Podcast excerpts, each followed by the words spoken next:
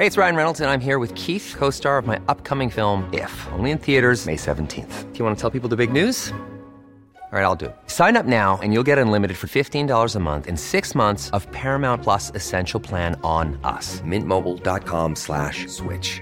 Upfront payment of $45 equivalent to $15 per month. Unlimited over 40 gigabytes per month. Face lower speeds. Videos at 480p. Active Mint customers by 531.24 get six months of Paramount Plus Essential Plan. Auto renews after six months. Offer ends May 31st, 2024. Separate Paramount Plus registration required. Terms and conditions apply if rated PG. Las noticias. ¿Qué tal? ¿Cómo le va? Buenas tardes. Estás a punto de escuchar Yo soy Javier Alatorre. las noticias con Javier Alatorre. La vamos a pasar muy bien. Comenzamos. Baby, vamos para el cuarto quarter. En la Uru comiéndonos al par. Te voy a dar duro pa' que no me compare. Ey, cuida con ese man que se va a romper. Ey, ese booty lo va a romper. Ey, yo no sé si yo te vuelvo a ver. Mañana me voy a perder. Tú eres una player, me hiciste un crossover. Esta vez metiste, me diste game over. Eh, porque no puedo olvidar. Perreo Oiga, es el mismísimo Bad Bunny. Este, y este es su nuevo disco que se llama Un Verano Sin Ti. ¿Y qué creen, Anita Miguel? Ya me gané yo unos boletos para el concierto de Bad Bunny que todavía falta No mucho. te creo. Sí, ya me lo gané. Falta que me lo den. Desde el minuto uno antes de que empezaran a venderse. Pues ya, pues este, yo me gané dos boletos y a ver si me los dan, este, porque le gané una apuesta al productor que de a Gonzalo Oliveros, que es nuestro productor de hechos, y ya ves que anda en el mundo de la música y de los conciertos y todo eso. Entonces, ayer ahí en la conversación dice, no, que el concierto, y alguien le pedía boletos y no sé qué. Entonces le dije, Gonzalo, yo quiero boletos para el Bad Bunny. Y me dice, a ver, te doy un boleto si me dices cómo se llama el nuevo álbum de Bad Bunny. Le dije, claro, fácil, Un verano sin ti. Uy, alzó así los ojos, ¿cómo? Le dije, sí. Y este, ¿y cómo se llama? Y entonces pues me gané los boletos. Saludos a Gonzalo Oliveros. Ya tengo mis boletos para el Bad Bunny, que no sé cuándo se va a presentar pero por aquí, este, pero por aquí se va a presentar. Bueno, muy bien. En un ratito más vamos a, saludar a Anita y a, y a Miguel. Mientras tanto, pues déjeme decirle que me da mucho gusto que nos acompañe, que bueno que está con nosotros para iniciar la tarde. Bien y buenas con muchísima información, información que está en proceso, información que está en desarrollo. Nunca va a faltar, eh, desde luego, pues también hay algún algún funcionario que salga con alguna ocurrencia y la ocurrencia del día pues la tiene un señor que, que le dicen Torruco, bueno se apellida Torruco y es este, ¿cómo se llama? Es el secretario de, de turismo. Entonces, este, que creo hoy en la mañana lo estaba viendo ahí en las redes sociales y dijo que ya le presentó a la Cámara de Diputados una iniciativa para que este, tener trenes por todo el país y pone una de vías por todos lados y pone el tren occidental, el tren oriental, el tren transversal, el tren del Golfo, el tren del Pacífico, el tren del Bajío, el tren del centro, el tren de Oaxaca y el tren, ¿cómo se llama este? El Chepe. Pues el único que conozco es el Chepe. Ah, no, y tiene otro, el tren Maya. Pues sí, eh, nada más que me diga cuándo, pues ya se van dentro de poquito. ¿En qué momento? ¿De dónde va a sacar el dinero para hacer estos trenes? ¿Por qué van y, ofrecen? Ya estamos cerca, dice. Estamos ya muy cerca de que los trenes de pasajeros estén funcionando en México. Bueno, uno, dos, tres, cuatro, cinco, seis, siete, ocho, nueve, diez, once este, rutas de trenes. No pueden acabar el transísmico que se les revienta cada rato. Que porque le metieron más rápido, que iban más despacito, que, por lo que usted quiere mande. Un, un proyecto que inició Maximiliano, que siguió Porfirio Díaz y que retomó el presidente López Obrador, no pueden acabar uno. Y sale el señor Torruco con esto para, a ver, ellos mismos saben que no pueden en dos años hacer 11 rutas ferroviarias, o, o si pueden, bueno, pues que le pasen la receta también a otro montón de países pero todos los días se levantan, yo creo, los funcionarios. ¿Cómo le voy a hacer para quedar bien con mi jefecito del alma, querido del alma, y que me inviten a Palacio Nacional? Ah, ya sé, que vamos a inaugurar 11 trenes y le voy a decir a los diputados, ándele pues, que le den el dinero con mucho gusto.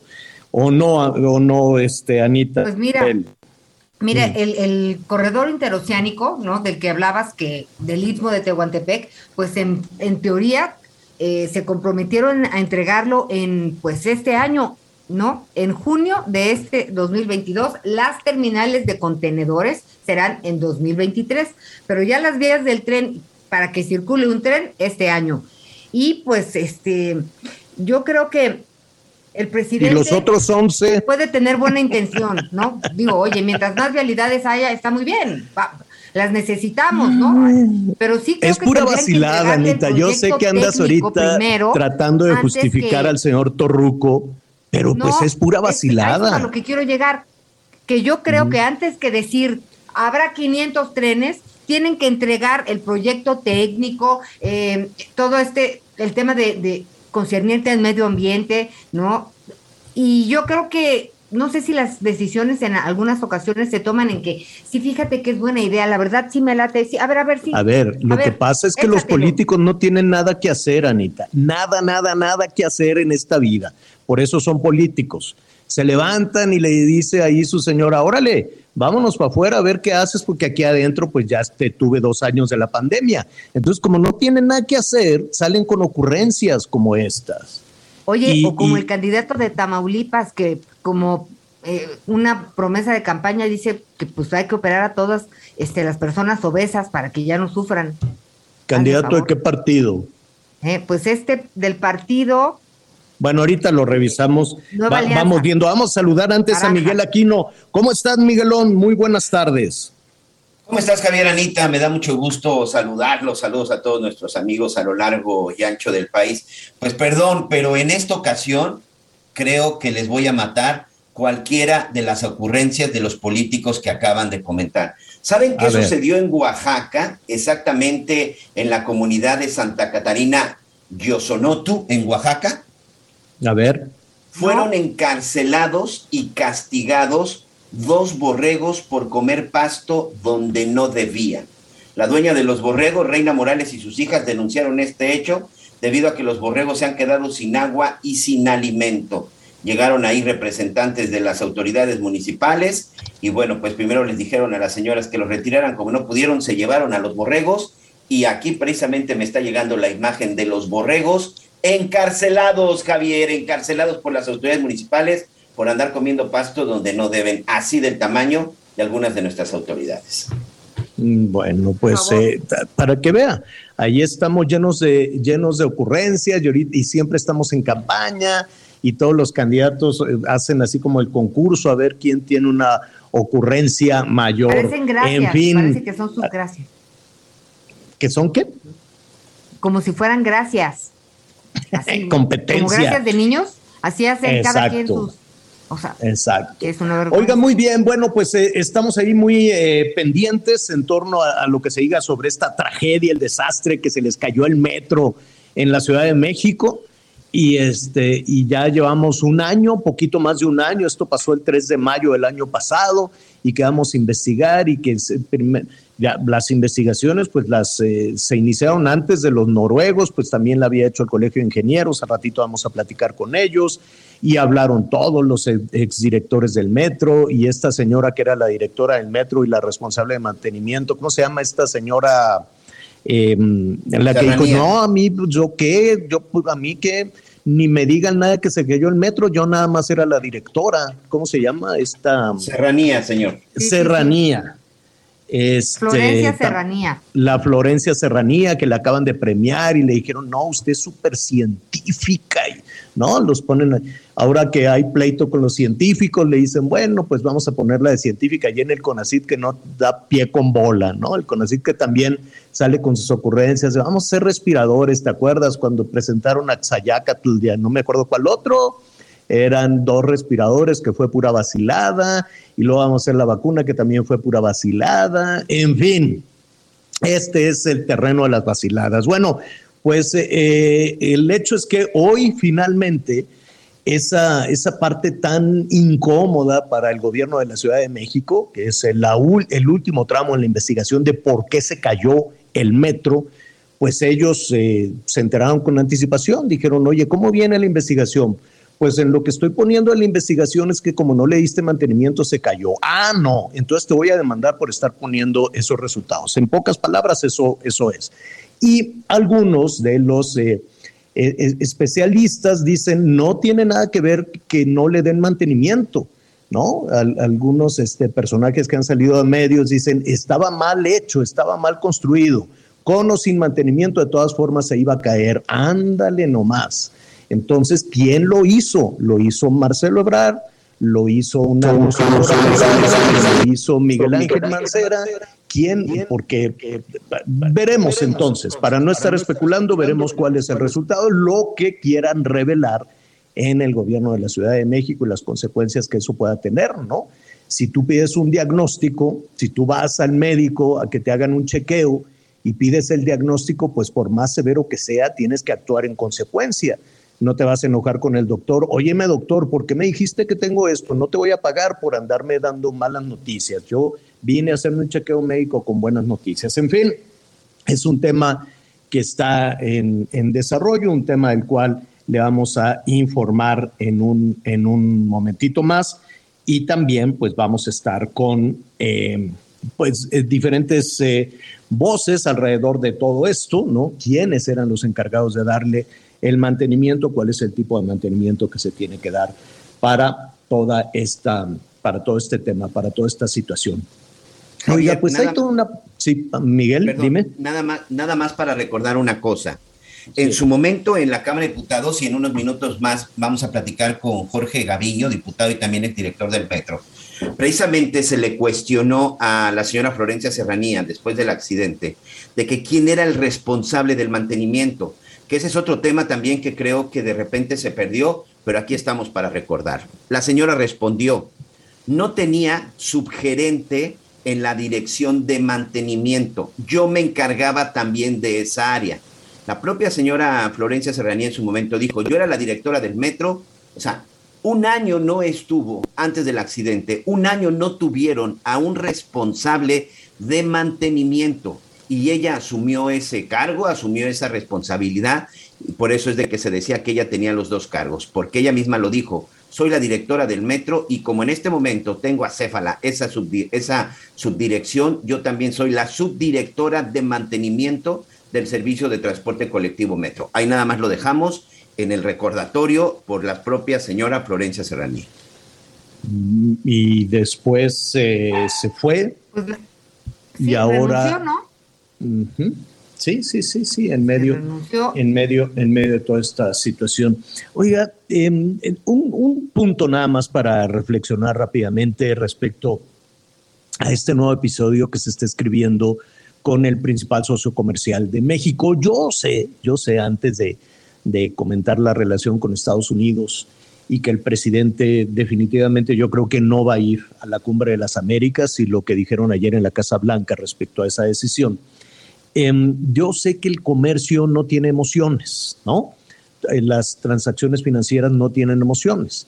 Em, evidentemente se aplauden muchas cosas como las remesas, ¿no? El dinero que llega es la, principal entrada de dinero a nuestro país viene de los Estados Unidos, vía remesas, vía comercio, vía este, los productos agrícolas, los productos del mar, los, la, industria automotriz, la industria aeronáutica, la industria aeroespacial, ¿no? Mucho, mucho de, de lo que consume la NASA, por ejemplo, se hace en el Bajío, o de lo que se consume en los aviones. México, este, pues es, tiene un lugar en el mundo de muchísimo respeto. México tiene el cuarto lugar mundial en la fabricación y ensamblado, porque son dos cosas distintas, de, este, de vehículos. Entonces México es un país respetadísimo en ese sentido. Y están trabajando sin las emociones de me caes bien, me caes mal. No, la gente se pone a trabajar como no, no se ponen, a ver, paren la planta eh, fabricante o paren la distribuidora de berries, de aguacate, paren todo, porque igual y mejor le vendemos a, a, Managua o, en lugar de ser amigos de estos que nos compran todos, vamos allá con, con Cuba. La, verdad es que la política sí es muy, muy eh, sensible, ¿no? Sí, tiene otra, otros intereses la diplomacia y la política están pensando en, otra cosa, me caes bien, me caes mal, si te quiero o no te quiero. Y, en ese sentido, históricamente nuestro país no, no es algo reciente, sino tiene nuestro país en la política una, una especie de fascinación por las dictaduras. No sé por qué pero desde hace muchísimo tiempo, yo me atrevería a decir casi, casi desde el México prehispánico, desde el Gran Tlatuani, ¿no? Tienen esta fascinación de, del poder absoluto y las, y las dictaduras, y yo mejor me hago cuate de, esos este, gobiernos em, rudos, dictatoriales, ¿no? Porque de otra manera, pues entender decir, le voy a hacer un desfile y le voy a poner gradas a Venezuela, a Cuba, Nicaragua que está en el ojo del huracán, fuera de la Organización de Estados Americanos, encarcelando a todos los opositores. No cabe una acusación más contra el gobierno de Nicaragua, una acusación más de represión de un gobierno, de un régimen oscuro, de un régimen dictatorial.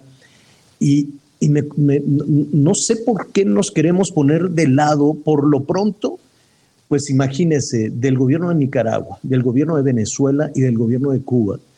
Y dices, bueno, pues a lo mejor tenemos una situación que no hemos visto de, mucho provecho. Entonces, pues evidentemente, como todos los reporteros, sí, Anita, perdón, concluyo esto rápidamente, como todos los reporteros, pues nos ponemos a investigar rápidamente y dices, bueno, ¿cuál es, por ejemplo, el comercio con Cuba?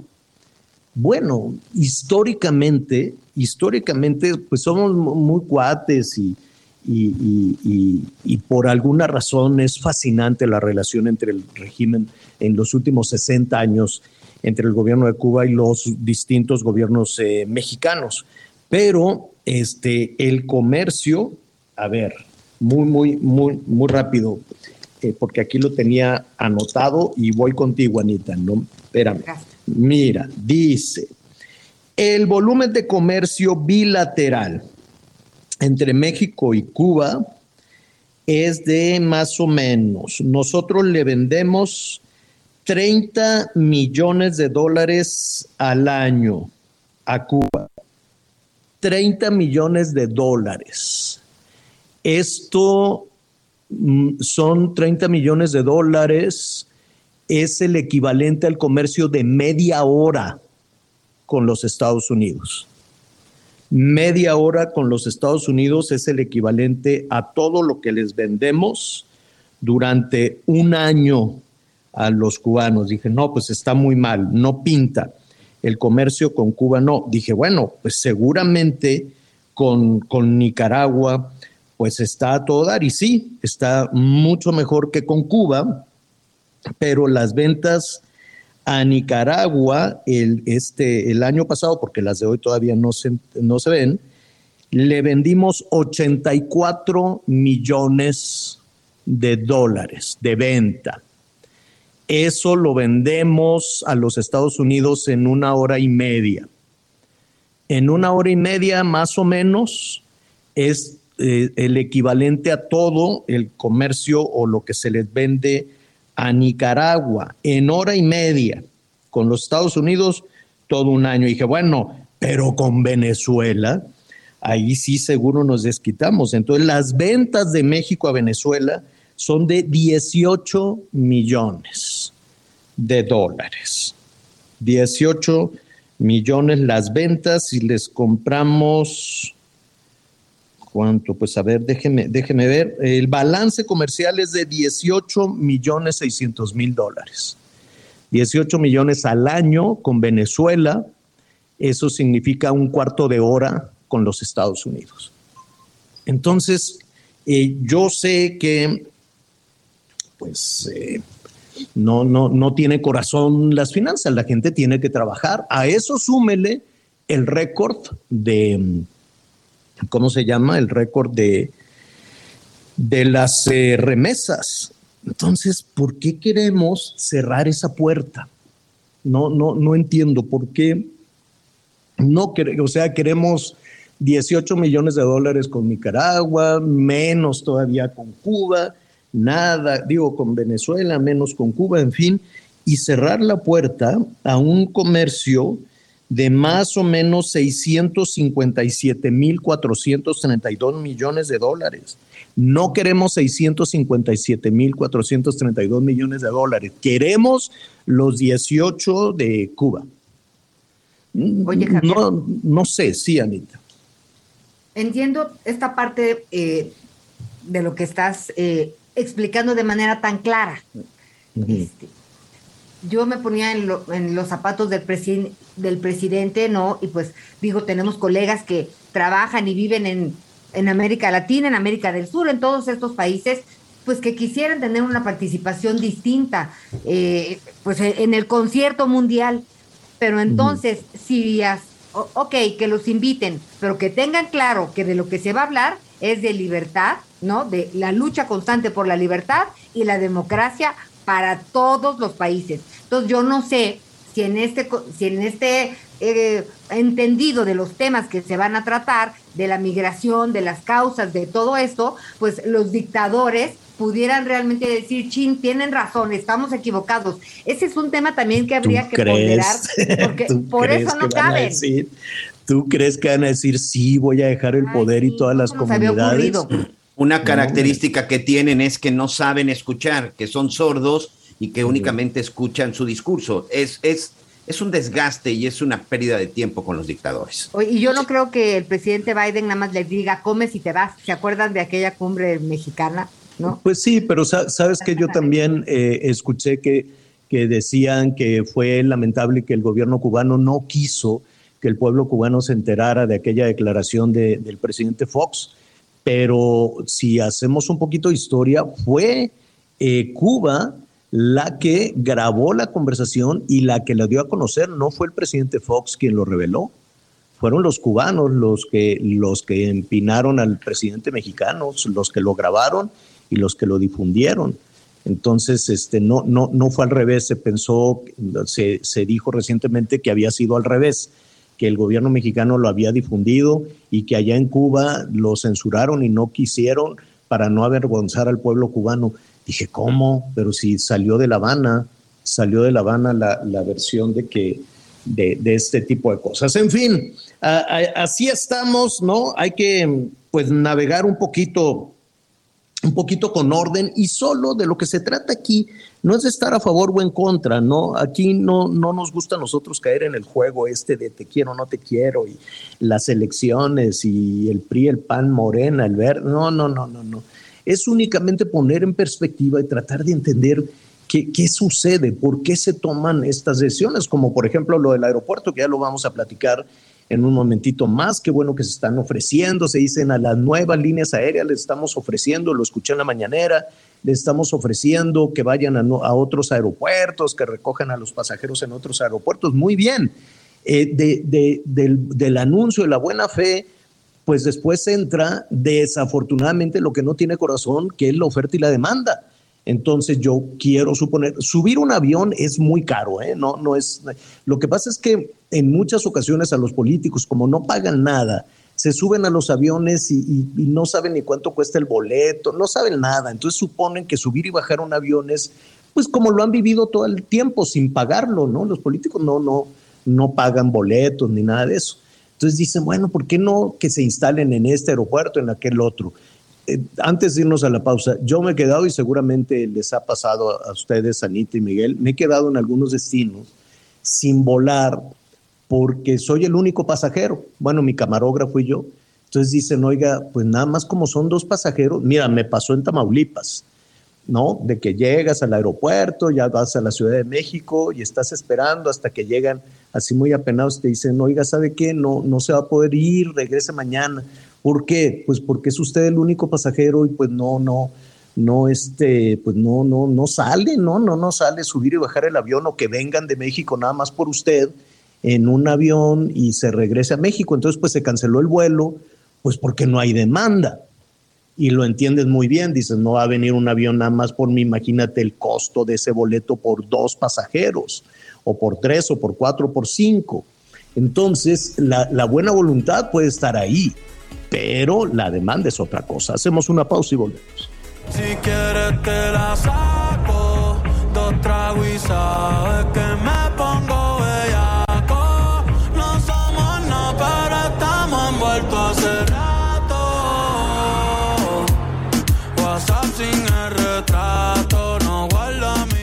Conéctate con Javier a través de Twitter, arroba javier-alatorre.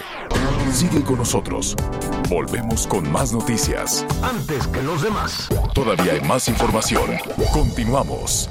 En Soriana encuentras la mayor calidad. Aprovecha que la milanesa de res pulpa blanca está a 159 pesos el kilo y el pollo entero fresco a 37.90 el kilo. Sí, a solo 37.90 el kilo. Soriana, la de todos los mexicanos.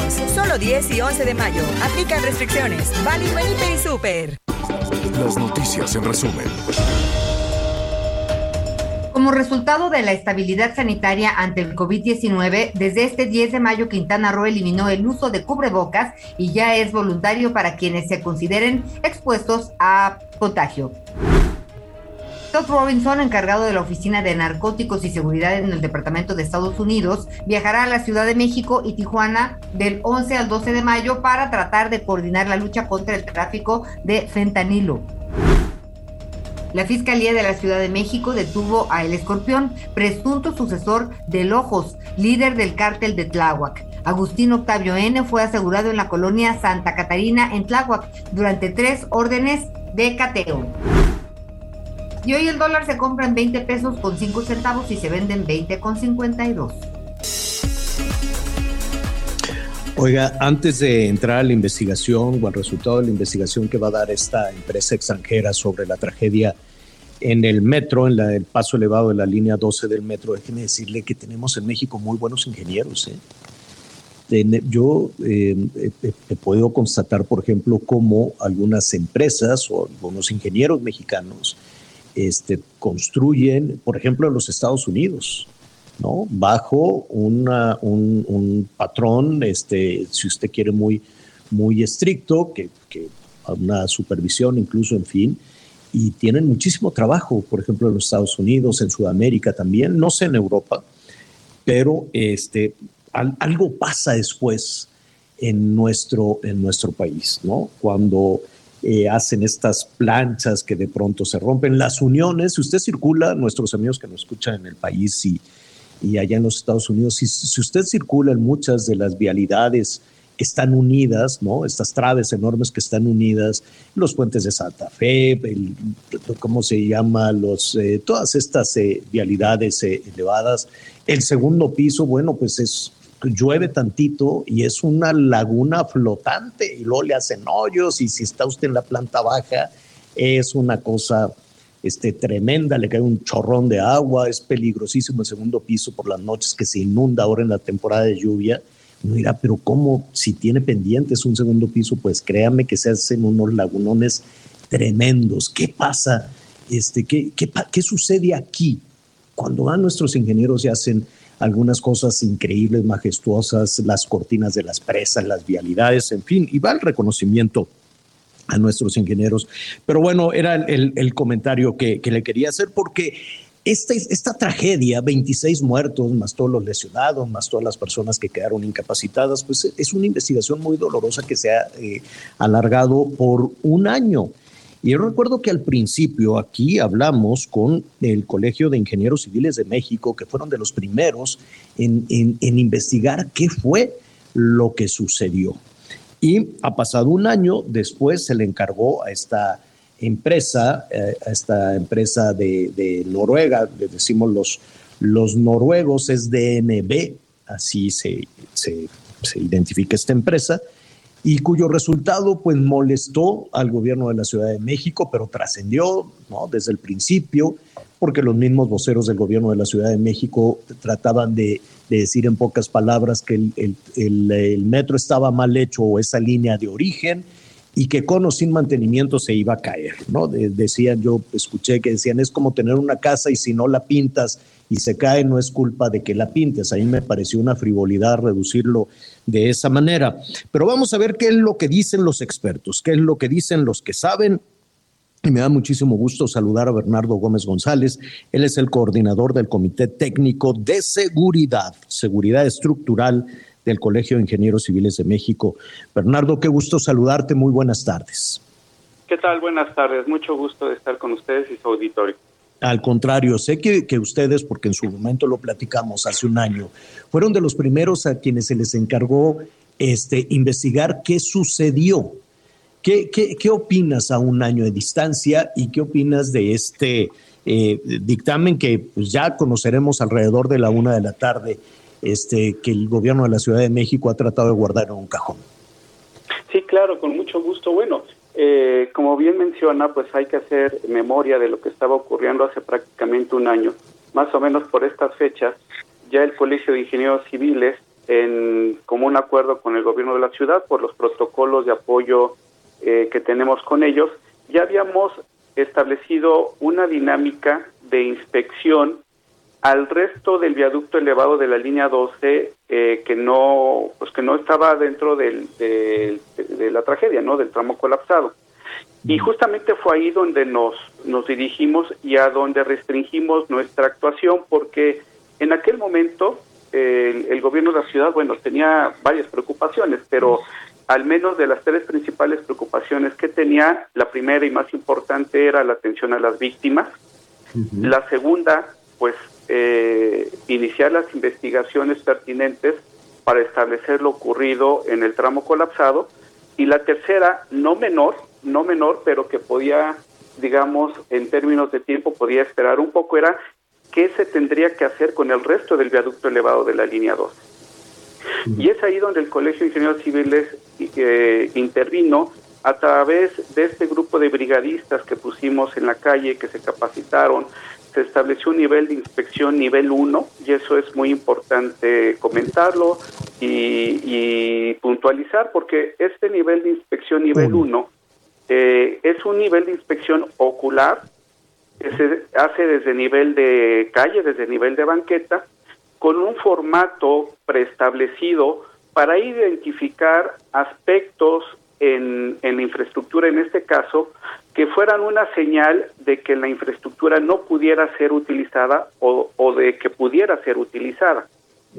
Ese es el nivel de inspección que hicieron las brigadas del colegio y cuyos resultados arrojaron que, exceptuando el tramo colapsado, en donde, en donde no, no accedimos, no tuvimos acceso, no fue parte del trabajo que hicimos, exceptuando el tramo colapsado, identificamos problemas, algunas deficiencias en el resto del viaducto elevado que se eh, categorizaron como de una atención media o, baja, ¿no? Es decir, que no eran urgentes, eh, que no era urgente su atención o que implicaran que eh, la línea no debiera de ser utilizada, que serían las, las deficiencias graves, es decir, no se encontraron deficiencias graves, sin embargo, evidentemente estaba el tema del tramo colapsado. Entonces, Ahí una de las primeras conclusiones a las que llegamos en el colegio es, bueno, si bien a través de una inspección ocular no podíamos establecer que el resto de la línea eh, del viaducto elevado, perdón, de la línea 12, estuviera en un riesgo inminente, no se podía hacer de lado la evidencia del tramo colapsado. Y entonces, parte de las conclusiones preliminares que fuimos entregando al gobierno de la ciudad y que después ratificamos en el informe que finalmente entregamos eh, el 17 de junio del año pasado fue que eh, a través de la inspección ocular no se identificaban fallas o deficiencias graves que impidieran el uso del viaducto elevado. Sin embargo, era importante eh, que se procediera en dos, dos sentidos principalmente. El primero, que cualquier información que se fuera recabando del tramo colapsado se tendría que tomar en cuenta para la toma de decisiones respecto a lo que habría que hacer en el resto del viaducto elevado, porque evidentemente lo que hizo que el tramo colapsado, eh, colapsado fallara, pues era algo que quedaba oculto a la vista, que no se podía observar y que por lo tanto era muy importante eh, rescatar la información que se fuera obteniendo del tramo colapsado para tomar una decisión sobre el resto del viaducto elevado. ¿Y, tuvieron esa posibilidad de rescatar información, de saber realmente qué, qué, sucedió? Bueno, nosotros ya como Colegio de Ingenieros Civiles eh, de México ya, ya no fuimos más allá. Eh, fue la recomendación que nosotros dimos al gobierno de la ciudad que para tomar una decisión sobre el resto del viaducto elevado tendrían que tomar en cuenta eh, lo que se obtuviera del tramo colapsado, porque era lo que realmente había provocado el colapso y que no se, no se podía observar a simple vista, y que se tenían que proceder con niveles de inspección más detallados en el resto, en el resto de la vía. Y a eh, partir de información que fue fluyendo, mm. perdón, con esto termino la, la, idea, eh, recomendamos proceder a un proyecto de rehabilitación y refuerzo, porque fuese lo que fuera lo que había eh, hecho que esto colapsara, era inevitable que se reconstruyera, pero si se iba a reconstruir, entonces de acuerdo con el reglamento de construcciones vigente, era necesario que lo que se reconstruyera y el resto del, del viaducto elevado cumpliera con la normatividad vigente, la de 2017 y que era evidente que el resto del viaducto elevado no iba a cumplir porque fue diseñado y construido con la normatividad de 2004, entonces era inevitable que se llevara a cabo un, un proyecto de rehabilitación y refuerzo. Y, ese proyecto imagino que es un asunto eh, complicado y casi tan costoso como construirlo, como construirlo de nuevo, me, quiero imaginar. Estamos con Bernardo Gómez, el coordinador del Comité Técnico de Seguridad Estructural del Colegio de Ingenieros Civiles de México. Eh, ingeniero, eh, hemos eh, escuchado el, el, balance que ha hecho DNB, esta empresa a la que se le encargó hacer la investigación de por qué se cayó el metro, ¿no? Y lo hicieron en tres reportes, me acuerdo muy bien. Y en esos tres reportes, los dos primeros poco claros, guardaba el representante de, esta empresa noruega, estaba así sentado, los hombros hacia, hacia abajo, eh, ¿no? Ah, con esa expresión corporal decía, decía mucho, pero lo importante era el, ese documento. Y em, con muchas eh, confusiones, pero en síntesis, pues se hablaba mucho de la construcción de la vía se hablaba mucho de los famosos pernos y se hacía responsable pues a, un perno, ¿no? Y, de pronto pues decían, bueno, ¿y quién decidió los pernos? ¿Quién lo construyó? ¿Quién decidió que fuera así? Y eso nos remitía con todo lo confuso que era eso a que el metro estaba mal hecho de origen. Eh, que estaba mal diseñado, que estaba mal construido y este es probable, lo sabremos a la una de la tarde con toda certeza, y que no recibió mantenimiento. Con esos tres factores se pone en riesgo un sistema de, comunicación masivo como este. Pues mire, eh, aquí lo interesante es cómo se han venido dando las cosas a lo largo de este año que hemos transcurrido. Eh, si usted recordará, justamente para identificar y determinar qué fue lo que pasó en el tramo colapsado, el gobierno de la Ciudad de México eh, bueno, el gobierno de la Ciudad de México contrató a la empresa DNB para que llevara a cabo este estudio que determinara la causa raíz eh, por la cual el, tramo colapsado colapsó, ¿no? Pero de manera paralela, la Fiscalía General de, Justicia de la Ciudad de México eh, estableció un grupo de peritos, un grupo de peritos especialistas en geotecnia, en puentes, en seguridad estructural, eh, cabe decir que eh, todos ellos certificados por el Colegio de Ingenieros Civiles de México, al que se le pidió opinión sobre qué tipo de expertos podrían participar de este peritaje para la Fiscalía, el Colegio de Ingenieros Civiles entregó su lista de peritos y ya la fiscal eh, con su equipo eh, de trabajo decidió quiénes de esos peritos eran los idóneos para hacer este peritaje, cuyo objetivo era precisamente el de deslindar responsabilidades. Entonces, ese peritaje que se hizo por parte de la Fiscalía tenía como objetivo principal y primordial, si no es que único, el deslindar las responsabilidades. Y ahí hay una diferencia importante respecto de lo que se esperaba del informe de DNB o del trabajo de DNB, porque si bien iban a trabajar sobre el mismo objeto, sobre el mismo caso de estudio, que es el tramo colapsado, el objetivo del principal que se perseguía con el trabajo de DNB era justamente atender el tercer problema que tenía el gobierno de la ciudad, de, que era qué hacemos con el resto de la línea. Y entonces era importante determinar qué fue lo que causó el colapso en el tramo colapsado, no para deslindar responsabilidades, eso ya lo estaba haciendo el grupo de la Fiscalía, el grupo de peritos de la Fiscalía, sino para determinar qué es lo que tendríamos que hacer de aquí en adelante para que el resto de la, del viaducto elevado fuera seguro. Claro, y yo, y yo creo que esa, justo esta parte, ¿no? ¿Qué es lo que se tiene que hacer? Es lo que se tiene que, plantear, que plantear en este momento. Yo sé que hay cuestiones políticas, ya el mismo presidente hoy por la mañana decía, pues es natural que ataquen a la jefa de gobierno porque quiere ser presidenta. Yo, yo, yo sé que antes de lo electoral y antes de, los respaldos, de los apoyos y demás, pues se tiene que garantizar la seguridad. Ya después vendrán las eh, discusiones políticas y desde luego las responsabilidades, ¿no? En, en quién recae la responsabilidad probablemente pues esa va a ser la parte, la parte más complicada. Un minuto más, ingeniero. Una obra de, de, infraestructura de ese tamaño, como la línea 12 del metro, si no recibe el mantenimiento eh, es, decir, lo que señalaban algunos representantes del gobierno de la Ciudad de México, dicen, la obra estaba mal hecha, mal diseñada y mal hecha de origen. Con o sin mantenimiento iba a colapsar. ¿Es verdad? Pues bueno, eh, eh, hay que ver la edad del, de la infraestructura de la cual estamos hablando, ¿no? Que tenía apenas nueve años, diez años, una cosa así, cuando tuvimos el percance.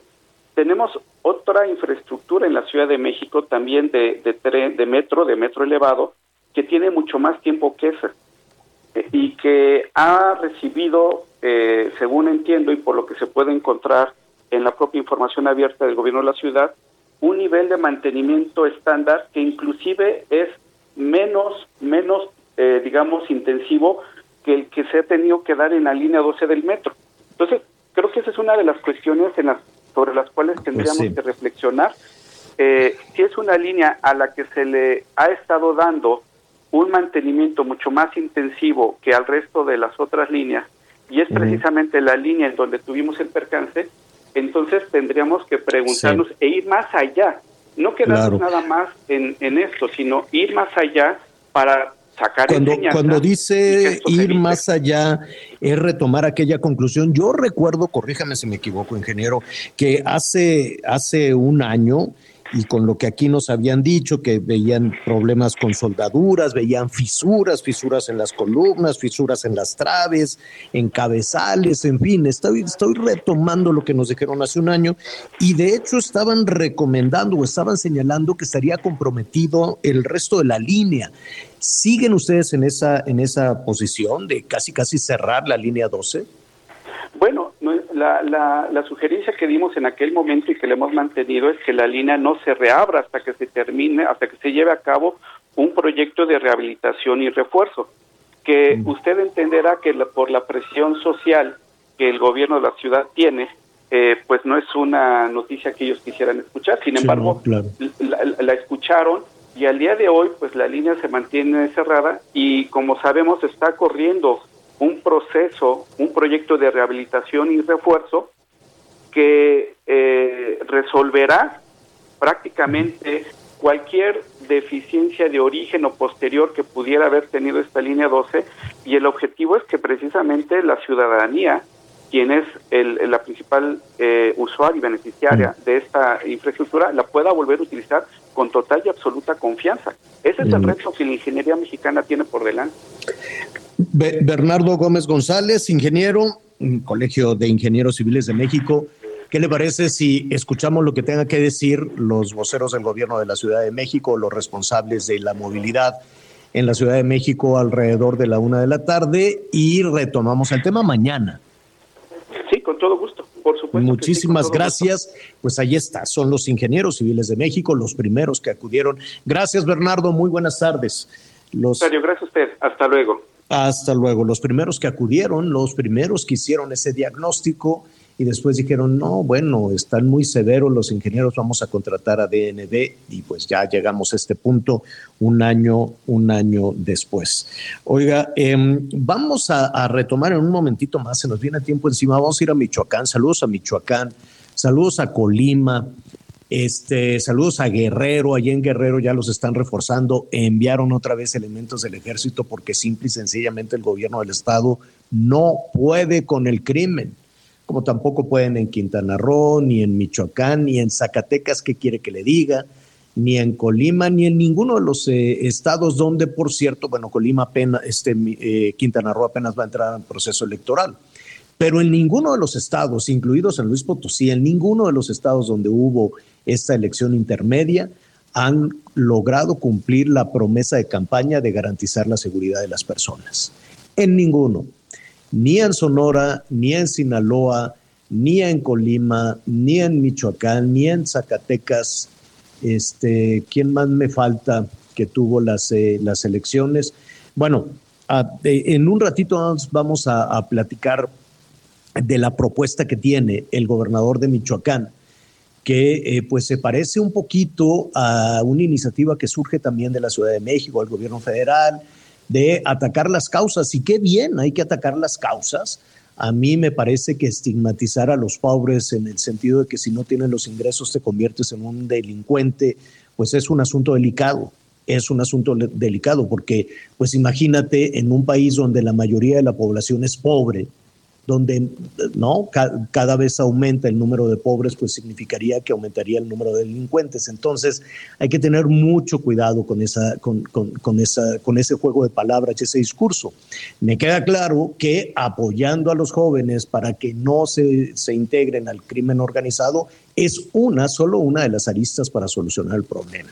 Pero ayer en Michoacán, independientemente de lo que propuso el gobernador, Miguel, fue, este, pues yo, yo, yo sí eh, quisiera, vi una serie de imágenes que corrían en las redes sociales y me, preocupé, uno, saber si era real, si tiene la fecha, pero descríbenos de qué se trata. Estaban prácticamente arrojando una comunidad a un equipo de la Guardia Nacional o del Ejército, ¿no? Así es, de hecho fue en la zona de Nueva Italia, en Michoacán. Esto ocurrió eh, en la zona de la carretera federal número 37 que comunica a Nueva Italia con Uruapan. Y también esto ocurre después de que el gobernador este, Alfredo Ramírez pues dice que va a cambiar su estrategia de la lucha en contra del narcotráfico y la inseguridad, diciendo que ya no habrá más enfrentamientos, sin sencillamente atender las causas. Pero pues es un grupo de, de es un grupo de civiles que al final también han sido señalados como un grupo que se ha dedicado a esto de las autodefensas y que está, pues evidentemente, en contra de los militares. ¿Quieres que escuchemos qué fue lo que sucedió, Javier? ¿Por qué no lo escuchamos inmediatamente después de la pausa para enlazarnos también con nuestro compañero Jorge Manso y que nos cuente qué, qué sucedió? Pero mientras eso pasa, pues en Michoacán, en Michoacán, en Colima, Aquí hemos hablado, saludos a Colima también, aquí hemos hablado constantemente de todo el respaldo del gobierno federal absoluto. Bueno, el, presidente de la República ha dicho, ha enviado a todo el gabinete, todo el gabinete ha estado en el templete con la gobernadora y le envían, eh, le enviaron primero al, secretario de, de, Marina, al de la Defensa, allí estuvieron y luego llegó la Guardia Nacional y luego la reforzaron con la Marina y luego todos los secretarios. Bueno, no hay una gobernadora, bueno, salvo Claudia Sheinbaum, que reciba tanto apoyo del gobierno federal. Ninguna. La gobernadora de Colima lo tiene absolutamente todo, tiene todo el respaldo. ¿Y qué pasó anoche? También en Colima se registraron anoche enfrentamientos. En las últimas horas hubo cinco personas ejecutadas, hay cuatro personas que resultaron lesionadas. Son en cuatro hechos, en cuatro hechos diferentes. Tres se registraron en la capital y uno más en la zona de Villa de Álvarez. Ah, eh, por ejemplo, en la colonia San Isidro, en Villa de Álvarez, Ahí fue donde se da la ejecución de dos personas. Prácticamente todo sucedió en el momento que, cayó, que cayó la noche, en donde pues dos personas son baleadas en la calle de Norma Ceballos y Aldama. Poco antes también se localizó un cuerpo, el cuerpo de un hombre sin vida, esto también en la, en la capital del estado, en la ciudad de Colima. Pero esto, Javier, sucede a pesar de los operativos, a pesar de la llegada no de uno ni de dos, sino de cientos de militares junto con elementos de la Guardia Nacional. Nada más en mayo, y estamos a 11 de mayo, ya son 17 homicidios los que se cometen en el estado de Colima. Y en lo que va del 2022 ya suman 318, 318 eh, personas asesinadas. Y lo más lamentable es que de las bueno, de todo lo que sucedió anoche, a pesar después del despliegue, no hay personas detenidas. Que ese señor es otro de los grandes temas, no solo en la cuestión de la seguridad, sino también en el tema de la impunidad, porque se registran estos ataques, se registran estas balaceras, pero a pesar de los operativos y de la enorme presencia de fuerzas policíacas y de fuerzas este, federales, no se dan las detenciones de los responsables. Bueno, vamos a hacer una pausa y regresamos de inmediato, no se vayan. Me gusta así, piquetúa, mami que rica te desnuda. Quizás no sentiste lo que yo sentí, pero aún te debo una noche en la suite para darte tabla. Dale mami, habla, tú eres una diablona. No te hagas para darte tabla. Dale mami, habla. Conéctate con Miguel Aquino a través de Twitter, arroba Miguel Aquino. La información antes que los demás. Ya volvemos.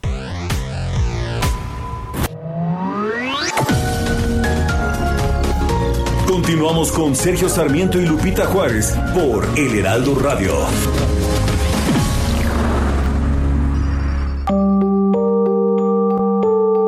Un día como hoy, en 1904, nació el pintor, escultor, grabador y escritor español Salvador Dalí, considerado uno de los máximos representantes del surrealismo. En 1916 descubrió la pintura. Su padre lo envió a clases y un año después le organizó una pequeña exposición en su casa para que presentara sus obras. Posteriormente, en 1922 ingresó a la Real Academia de Bellas Artes de San Fernando. Es conocido por sus imágenes surrealistas. Sus habilidades pictóricas se suelen atribuir a la influencia y admiración por el arte renacentista. También fue un experto dibujante. En 1929, Dalí trabajó con el director de cine Luis Buñuel en el cortometraje Un perro andaluz, en el que se mostraban escenas propias del imaginario surrealista, lo que marcó enormemente su trayectoria. Entre sus obras más destacadas están Viejo Crepuscular, Retrato de mi padre, Muchacha en la ventana y muchas otras.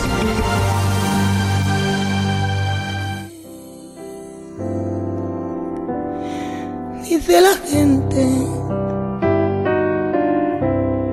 que tu vida y mi vida se van a perder. Que yo soy muy canalla y que tú eres decente. Que dos seres distintos no se pueden querer. pero ya yo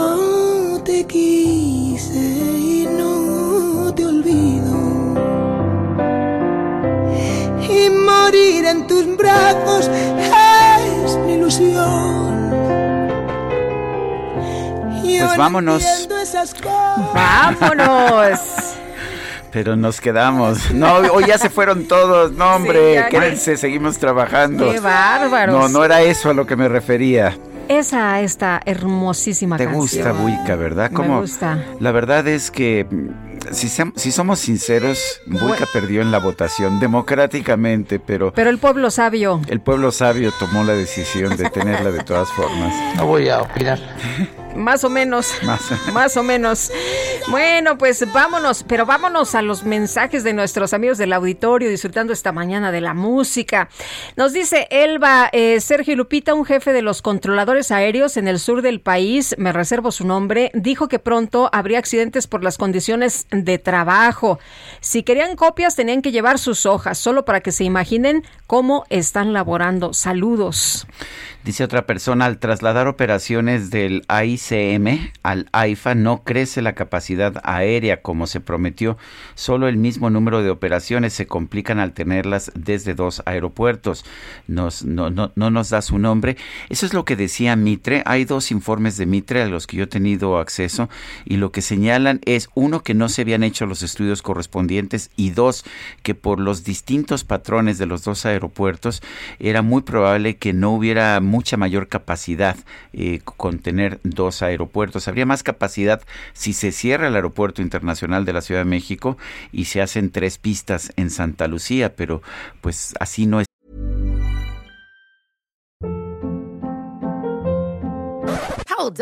What was that? Boring. No flavor. That was as bad as those leftovers you ate all week. Kiki Palmer here, and it's time to say hello to something fresh and guilt-free. Hello Fresh. Jazz up dinner with pecan-crusted chicken or garlic butter shrimp scampi. Now that's music to my mouth. Hello Fresh. Let's get this dinner party started. Discover all the delicious possibilities at hellofresh.com. está planeado este tema, porque uno de los argumentos para cancelar el aeropuerto de Texcoco fue que se tenía que cerrar el aeropuerto internacional de la Ciudad de México. Bueno, María Trueba nos dice, un gusto escucharlos. La obligación de la jefa de gobierno es poner el informe pericial a disposición de la autoridad que determinará la existencia de responsabilidades y hará lo conducente. Pues ya el presidente el día de hoy dice que él apoya a la jefa de gobierno porque es honesta y porque es trabajadora y bueno pues eh, lo que dice es que es lo natural lo que está por verse. Así el apoyo del presidente López Obrador. Son las nueve con cuatro minutos. El Químico Guerra con Sergio Sarmiento y Lupita Juárez. Eh, Químico Guerra, ¿qué nos tienes esta mañana adelante?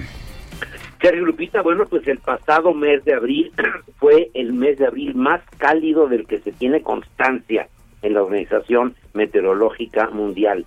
Y esto sin tener un episodio del niño, el ENSO, y en mayo y junio la tendencia, Sergio Lupita, continuará, informó el presidente de la Organización Meteorológica Mundial. También se esperan temperaturas de la superficie del mar superiores a la media en los trópicos.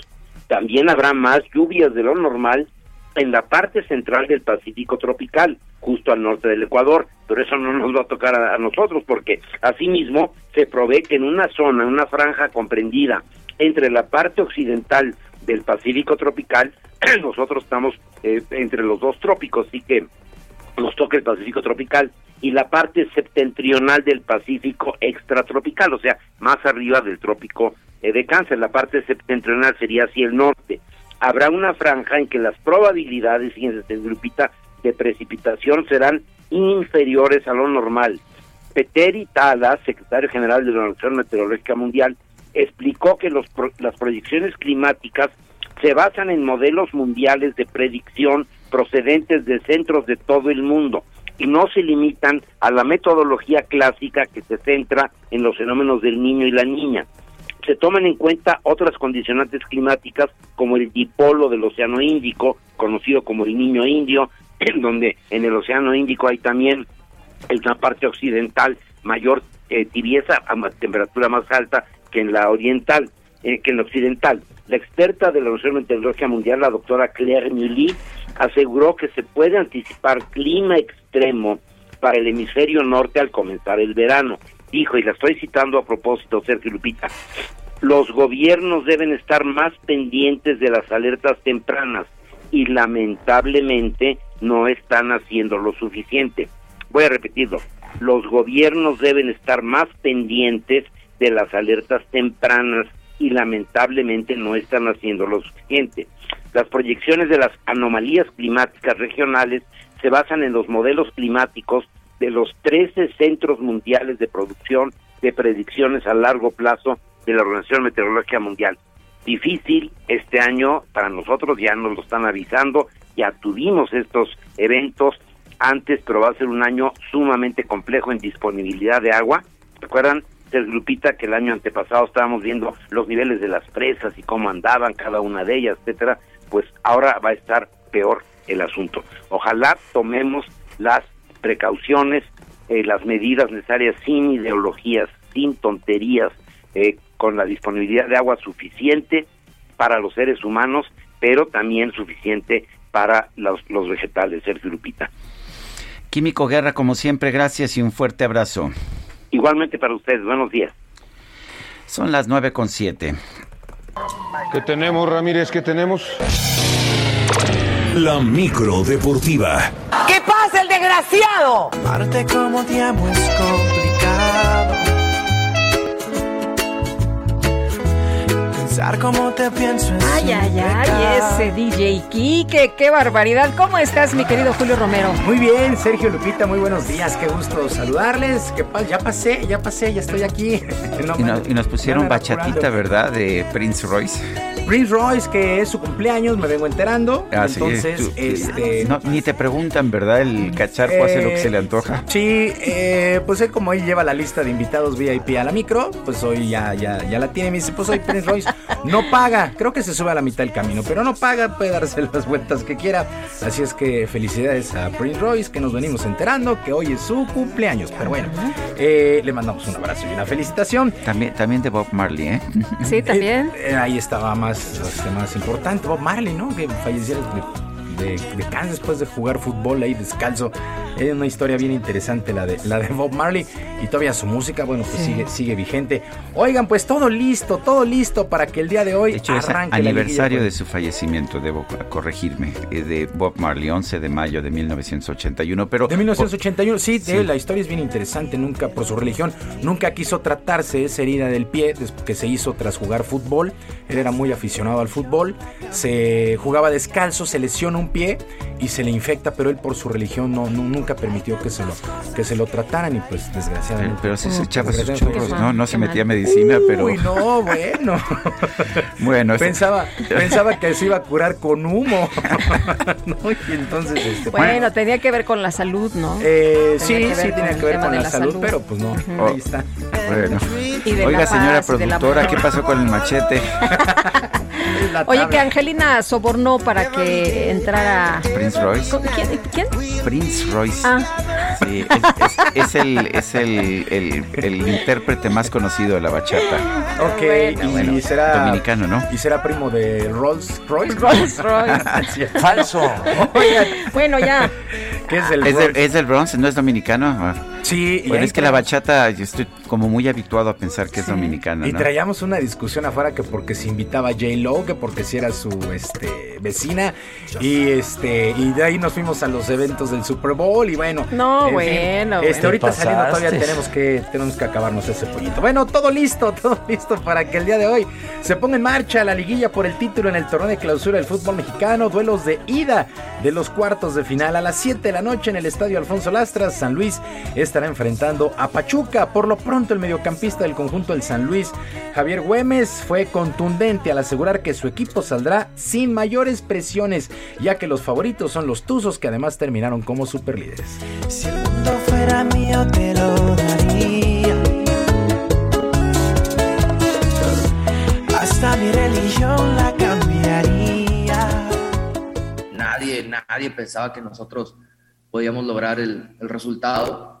Como siempre lo he dicho, somos un rival muy incómodo, somos un rival que, que yo creo que en estas instancias nadie se quiere enfrentar contra nosotros y sin duda alguna Pachuca tiene muchísimo más que perder, ¿no? Y nosotros todo que ganar. Entonces, esa es una, es una carta que juega muy a nuestro favor. Te perdiste mi amor. San Luis contra Pachuca a las 7 y para las 9 en el Cuauhtémoc, la franja del Puebla enfrentando a las Águilas del América. El cuadro americanista se metió en una racha positiva tras la salida de Santiago Solari como entrenador y la llegada de Fernando Ortiz como interino que ha dado todo el crédito a sus jugadores. Por lo pronto el atacante Henry Martín aseguró que con el cambio todos se relajaron y comenzaron a sacar su mejor fútbol.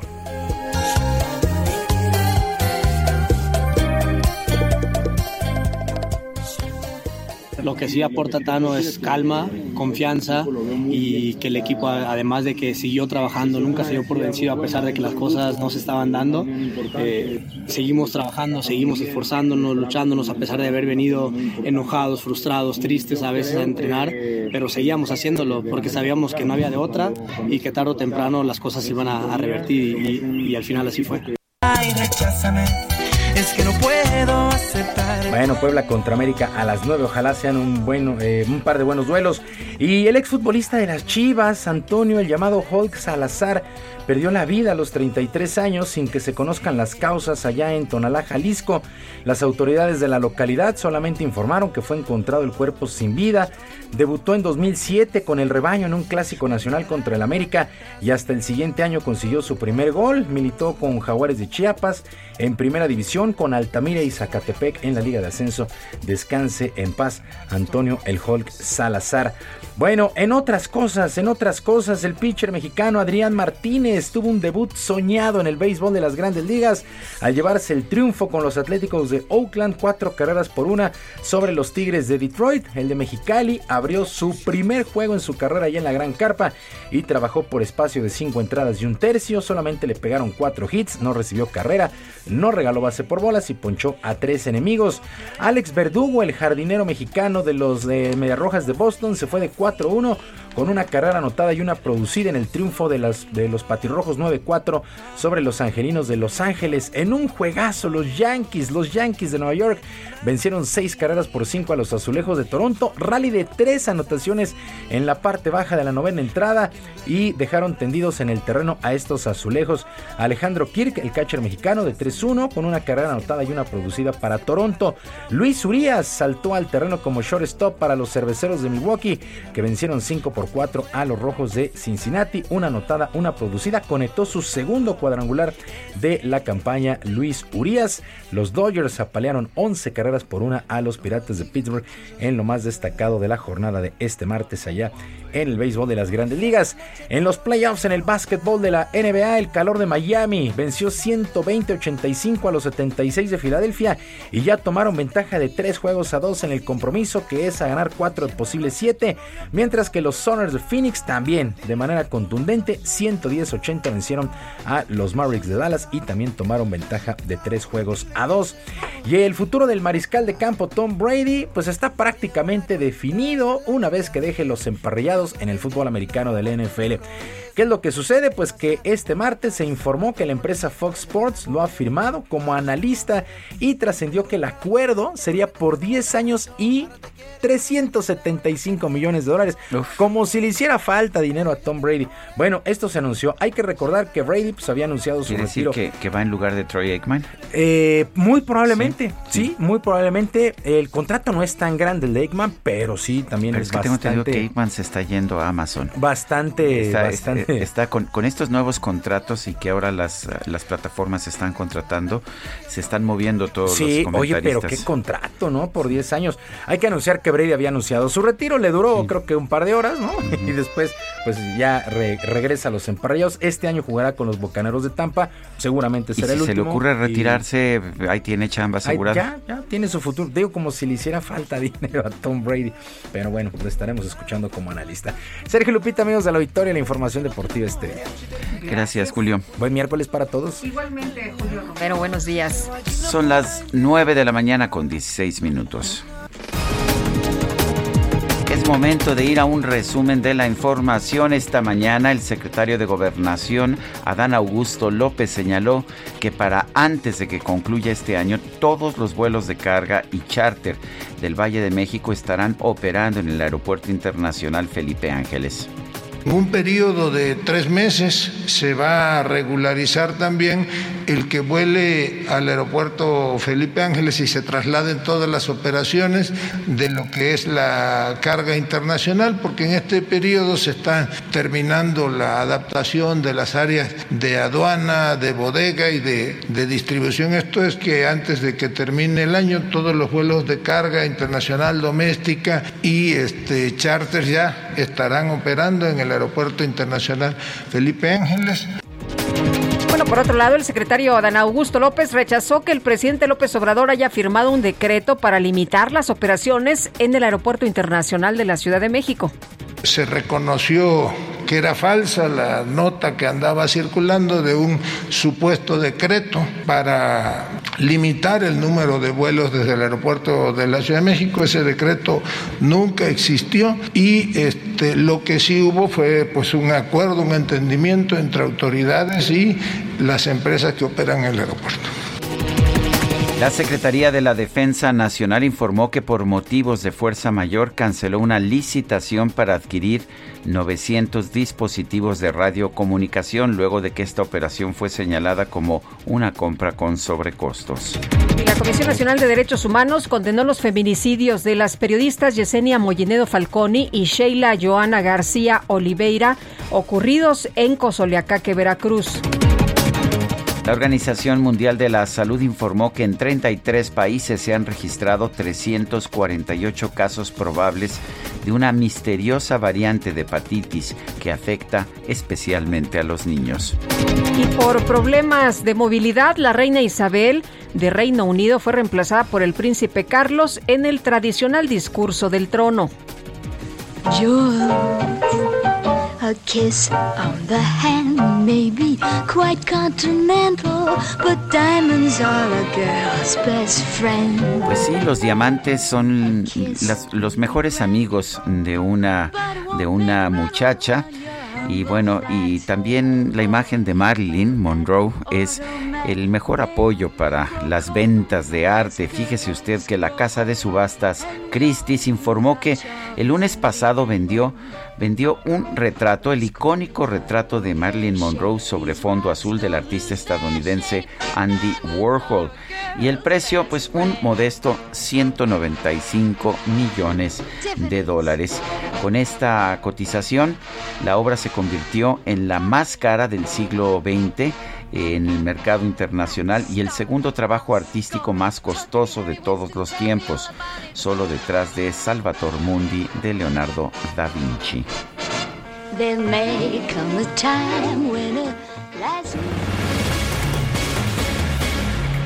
Este fin de semana empeoró el suministro de agua en la zona metropolitana de Monterrey, también la perspectiva de suministro eléctrico en el Centro Nacional de Control de Energía, que reportó un estado operativo de emergencia en la zona debido a la alta demanda. Vamos a platicar con Mariela Saldívar, directora de la Asociación Nacional de Empresarios Independientes. Mariela, pues cómo les está pegando esta circunstancia que están viviendo por allá los, eh, pues los regios allá en Monterrey, pero sobre todo, pues este sector de los empresarios independientes.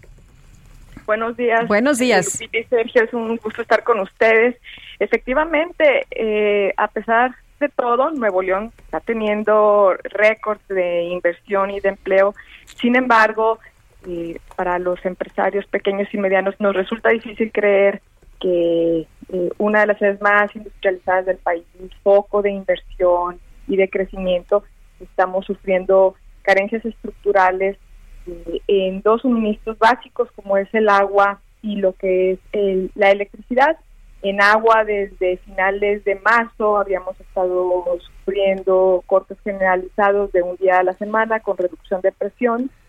Eh, eh, ahí las empresas eh, fuimos las menos afectadas en el sentido de que normalmente tenemos eh, nuestra infraestructura nos permite guardar eh, digamos, almacenar líquido para poder tener suministro.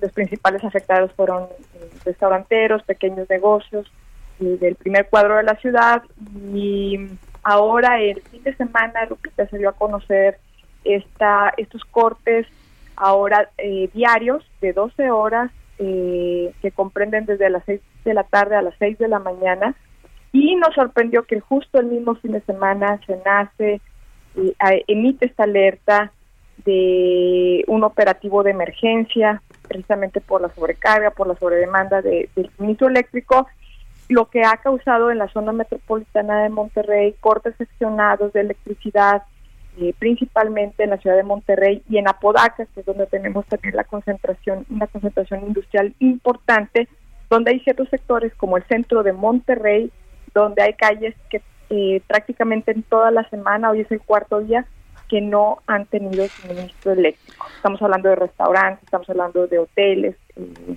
inclusive eh, algunos de las áreas hospitalarias. Ahora, lo curioso del caso es que está ahí la planta generadora de Iberdrola de dulces nombres y, le, y, y, lo que han hecho es virtualmente cerrarla, ¿no? No le permiten, de hecho, seguir proporcionando electricidad a quienes eran sus clientes. Parece paradójico, ¿no?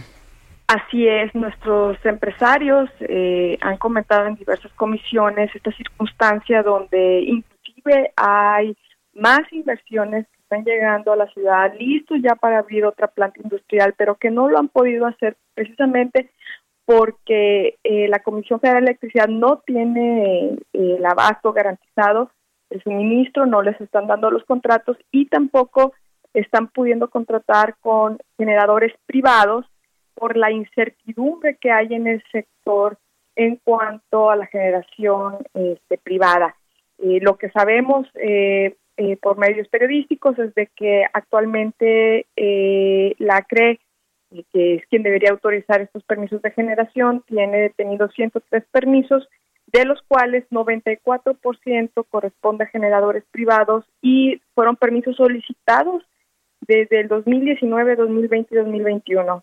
Es decir, Sergio, aunque las cosas no cambiaron en la letra en la Constitución, sí cambiaron en la práctica. No eh, los operadores privados están teniendo esta incertidumbre que no les permite eh, poder generar nuevos contratos o poder garantizar un suministro, mientras entonces este, empresarios y empresarias están detenidos sin tener ni el suministro privado ni el público por parte de Comisión Federal de Electricidad, sin un pronunciamiento oficial por parte de la autoridad tampoco.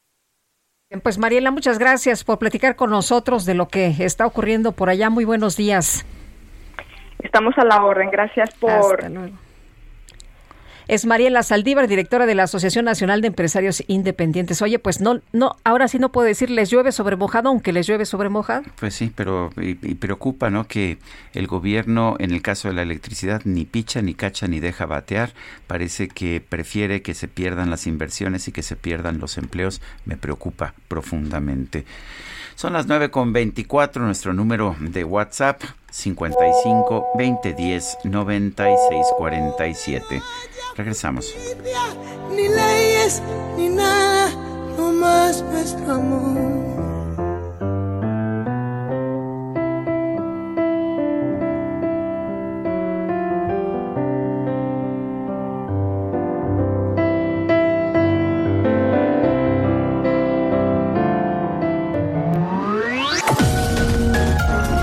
Sergio Sarmiento y Lupita Juárez quieren conocer tu opinión, tus comentarios o simplemente envía un saludo para ser más cálida esta mañana. Envía tus mensajes al WhatsApp 5520 109647.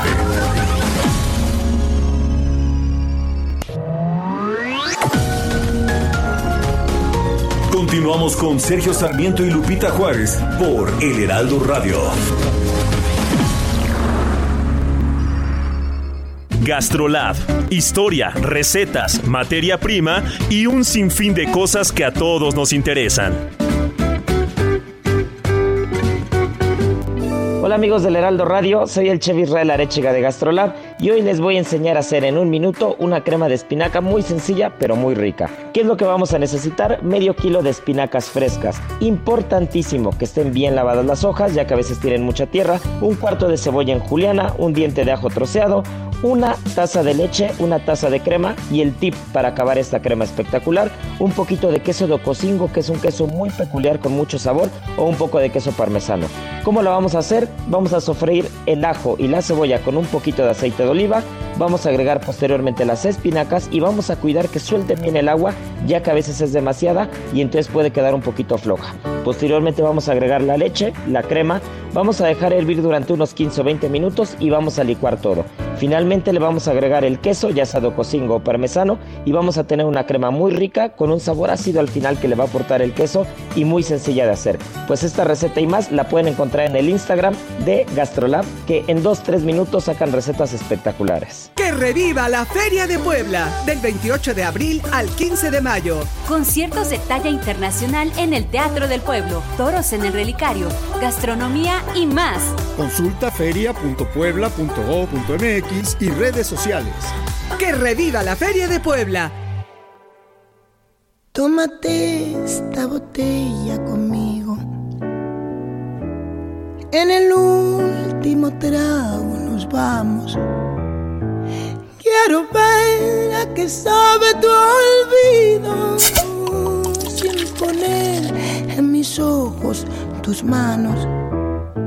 Esta noche no voy a rogarte. Esta noche te vas de de veras. Qué difícil tratar de olvidarte sin sentir que tú ya no me quieras. Nada me han El último trago, ¿te parece? Con buica. Hombre, ¿Te lo echarías? Me encanta esa idea. Otra vez. Estamos escuchando a Buica en su cumpleaños, cumple 50 años. por los mismos dolores. Tómate esta botella. Son las 9 con 33. En el último trago me besas. Emprendedores, empresarios e inversionistas, todos reunidos en un mismo lugar. La Feria Internacional de Franquicias. Este 9, 10 y 11 de junio en el World Trade Center de la Ciudad de México. Las franquicias más exitosas del mercado. Regístrate en www.fif.com.mx. Y continuamos con la información. Nos vamos hasta Houston con Juan Guevara. Es que el gobierno de los Estados Unidos dio a conocer un plan del presidente Joe Biden para frenar la inflación. ¿Y de qué se trata, Juan? Qué gusto saludarte. Muy buenos días. Lupita, Sergio, muy buenos días. Fíjese que en medio de la inflación más alta de los últimos 40 años y sobre todo derivada del aumento del precio del combustible y el incremento del costo de los alimentos, el presidente Joe Biden se dirigió al país el día de ayer para presentar su plan y contener una crisis económica que le ha quitado a muchos el sueño en este país.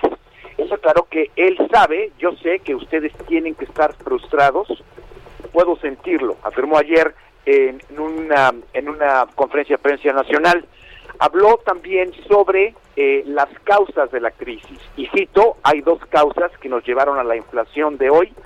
La primera fue la única eh, pandemia de este siglo, es decir, una pandemia muy complicada. No solo obligó a la paralización de la economía global, sino que también dejó a la cadena de suministros en control. Y luego él habla de lo que se llama la cereza en el pastel. Tuvimos este año una segunda causa, la guerra del señor Putin en Ucrania. Vimos en marzo que el 60% de la inflación de este mes fue producto del incremento de las gasolinas. Entonces, ¿qué va a hacer el presidente Biden? Se va a dedicar principalmente a dos cosas. Él dice, mi plan ataca la inflación y hace crecer la economía, bajando los costos para las familias trabajadoras, dándole a los empleados los aumentos que merecen, reduciendo el déficit fiscal a niveles históricos y haciendo que las empresas y personas más ricas de la nación paguen los impuestos que deben pagar. Es decir, una de las cosas que está haciendo el presidente Biden para atacar la crisis económica o lo que viene la inflación es incrementar de una manera muy fuerte los impuestos a las personas o a las empresas que ganen más dinero, es decir, a las personas que empiecen a ganar más de medio millón de dólares al año hacia arriba, van a tener un bracket, un, un tema de impuestos mucho más alto, que hay que ponerlo en perspectiva, esto es algo que hizo el presidente Trump al revés, es decir, una de las medidas que hizo el presidente Trump durante su administración fue el quitar este tipo de candados para que los más ricos paguen menos impuestos. Adicionalmente a varias ayudas que se van a destinar a las a las eh, empresas y a las eh, eh, eh, familias que tengan eh, menos de 250 mil dólares de ingreso hacia abajo. Es decir, es un plan que a todas luces se ve político cuando el presidente Biden tiene en este momento la, unos, una popularidad muy baja en el país derivado a que, bueno, el tema de la pandemia, el tema de la respuesta de Estados Unidos con Ucrania y sobre todo esta inflación que viene a todas luces derivada, sí, de los costos, de los de los incrementos tan serios que ha tenido la gasolina. Este es mi reporte aquí, Lupita y Sergio. Muy bien, Juan, muchas gracias, muy buenos días. Estamos pendientes, gracias. El presidente Andrés Manuel López Obrador anunció que su gobierno va a contratar a 500 médicos cubanos para reforzar el sistema de salud de nuestro país. María Werlau es investigadora, directora ejecutiva de Archivo Cuba. María, eh, cuéntanos de, estos médicos cubanos. Eh, algunas personas, algunos grupos políticos dicen que son mano de obra esclava. ¿Sí lo son? Absolutamente, no tengo la menor duda y lo estamos documentando desde el 2010 que esto constituye un tráfico de personas y curiosamente ayer tuve una reunión de dos horas con un médico cubano que desertó de la misión en México eh, y está aquí en los Estados Unidos donde me, me siento ubicada y le pregunté, por supuesto, me confirmó lo mismo que sabemos de médicos cubanos que están en distintos continentes la situación de vulnerabilidad, de explotación, de violación de los derechos, etcétera, que está muy bien documentada y constatada y por fin hace unos años confirmada por el Departamento de Estados de, de los Estados Unidos. Eh, María, de acuerdo con la información que hemos recibido eh, y que se ha dado a conocer, no reciben los médicos un buen salario, reciben un salario mínimo. Eh, los recursos en realidad son para el gobierno de Cuba. ¿Cómo, ¿Cómo ves esto? ¿Esto es una realidad? ¿Así se opera? Eso es una realidad que depende del país. Finalmente, lo que cobra Cuba al país receptor de las misiones o a la entidad internacional que hace el pago porque ha sido el caso con la Organización Mundial de la Salud y otras eh, entidades eh, y hasta otros gobiernos que pagan por las misiones cubanas en distintos estados, pero el, Cuba recibe un pago distinto dependiendo del país, pero los médicos cubanos terminan recibiendo entre el 3% y el 20% aproximadamente de lo que Cuba recibe. El, eh, ¿Qué tan, ¿Qué tan capaces son estos médicos cubanos? ¿Son realmente muy buenos? ¿El sistema de salud de Cuba es realmente tan bueno como nos lo han dicho? Bueno, yo pienso y tengo mucha experiencia con respecto a eso, de que gran parte de esa eh, fantasía es pura propaganda, ¿no? Algunos médicos están muy bien calificados.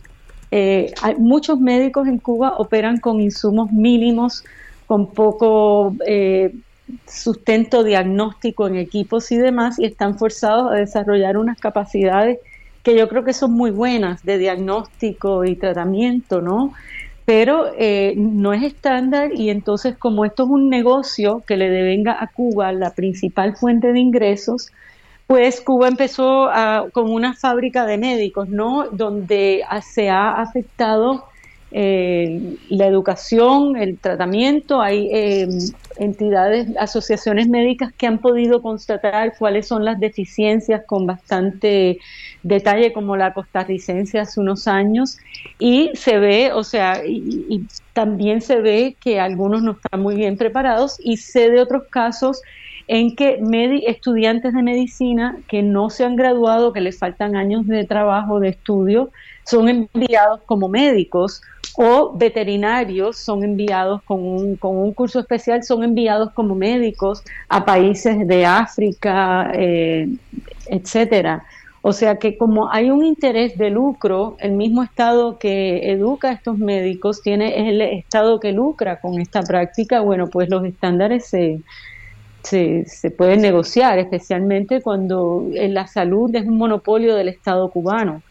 Eh, María, se, ha, mencionado que el sistema de salud de Cuba está devastado y cuando estos eh, médicos o estos estudiantes llegan a otros países, pues hay que capacitarlos porque ni siquiera conocen eh, los protocolos, ni siquiera conocen los aparatos, cómo se utilizan. Así, así pasó, por ejemplo, en Italia y Andorra, donde Cuba hizo una campaña publicitaria muy grande para penetrar ese mercado Y yo supe eh, por parte de médicos, incluso supe de un médico en Veracruz que estuvo indagando que pasó en México también, que se dieron cuenta que venían estos médicos y no tenían la experiencia que necesitan para operar en esos países. Y además, en el caso de Italia, por ejemplo, había que ponerle traductores y demás, o sea que termina siendo una carga para el sistema de salud de los países que ya sufren con la distorsión de traer médicos que no han sido calificados según los requisitos del país. O sea, porque en todo país, para uno certificarse en cualquier profesión, tiene que pasar un examen, etcétera. En el caso de Cuba, se hace la salvedad de que si el Estado cubano dice este es un médico graduado, lo aceptan sin corroborar sus, sus calificaciones. Bueno, pues yo quiero agradecerte María Werlau, investigadora, eh, investigadora, directora ejecutiva de Archivo Cuba, el haber conversado con nosotros. Muchas gracias. En nuestro portal cubasalud.org en inglés y español hay muchos informes sobre este tema, así que los invito a, a revisarlos. Y muchas gracias a ustedes y suerte. Gracias, igualmente. Bueno, pues luego de que el presidente Andrés Manuel López Obrador dijera que va a contratar a 500 médicos cubanos para superar el déficit de especialistas de salud en el país, federaciones, asociaciones y colegios de médicos de México se pronunciaron en contra de esta contratación. De hecho, hubo un comunicado que se difundió en redes sociales y los colegios, las asociaciones y las federaciones de médicos especialistas manifestaron su molestia por esta decisión del presidente López Obrador. Los colegios, asociaciones y federaciones de médicos especialistas abajo firmantes decidimos manifestar nuestra profunda desaprobación y enérgica protesta ante el anuncio del gobierno federal de la contratación nuevamente de médicos de otro país por una supuesta falta de los mismos, lo que consideramos una falta grave en contra de los profesionales de salud de México. Reiteraron que en México hay médicos avalados por las universidades del país, formados en plena idiosincrasia de la población y subrayaron que algunos están desempleados o subcontratados con salarios muy bajos o en zonas de inseguridad extrema. Son las 9 de la mañana con 43 minutos. En Soriana encuentras la mayor calidad. Aprovecha que la milanesa de res pulpa blanca está a 159 pesos el kilo y el pollo entero fresco a 37.90 el kilo. Sí, a solo 37.90 el kilo. Soriana, la de todos los mexicanos. Solo 10 y 11 de mayo. Aplica restricciones. Válido en y Super. Gerardo Galicia está en el centro de la Ciudad de México. Adelante, Gerardo. Gracias, Sergio Lupita. Excelente mañana. Tenemos reporte importante para nuestros amigos que van a utilizar la avenida San Pablo. Tenemos un cierre de la circulación que están realizando elementos de la Policía Capitalina poco antes de llegar a la avenida Pino Suárez. el motivo realmente no hay manifestantes. Parece que se debe a un cierre de la circulación para tratar de desahogar un poco el tráfico en el primer cuadro de la capital. Así que si utilizaban la avenida San Pablo, por lo pronto no van a poder continuar hacia la zona de Izazaga por este cierre de la circulación que ya realizan elementos de, de tránsito de la Policía Capitalina. Y si lograron pasar este eh, la circulación y ya se saga el avance extraordinario hasta la bueno, gracias Gerardo. Te perdimos al final, pero pues alcanzamos a escuchar la mayor parte. Adelante, Lupita. Bueno, pues tenemos información del eh, supuesto rescate de 43 migrantes. De acuerdo con la información que se ha dado a conocer, un grupo de 43 migrantes de distintas nacionalidades fueron localizados por las autoridades de Cuautitlán y Izcalli cuando se encontraban hacinados dentro de una caja de un tráiler y según los reportes de la policía, los extranjeros reportaron ser del Salvador, de Nicaragua, y de Cuba, quienes tenían por destino llegar a la frontera con los Estados Unidos. Si es Cuba un país de ensueño, yo no sé por qué la gente se quiere salir, pero bueno, pues eh, se sometieron a, a, estas travesías, a estos peligros, a este hacinamiento. Y bueno, la localización de los extranjeros se suscitó la tarde de este lunes, sin embargo, no fue hasta este martes que se dieron a conocer los hechos en la región conocida por ser parte de la ruta de paso de los migrantes. Bueno, son las nueve de la mañana con cuarenta y seis minutos, nueve con cuarenta y seis. Eh, allá en a ver, no, perdón, vamos con otra información de la que íbamos a hacer.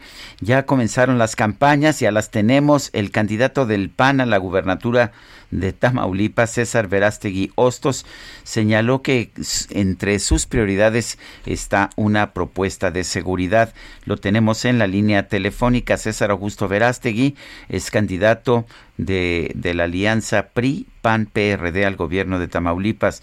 Eh, don César, gracias por tomar nuestra llamada. Cuéntenos, eh, el tema de seguridad sé que es muy importante en Tamaulipas.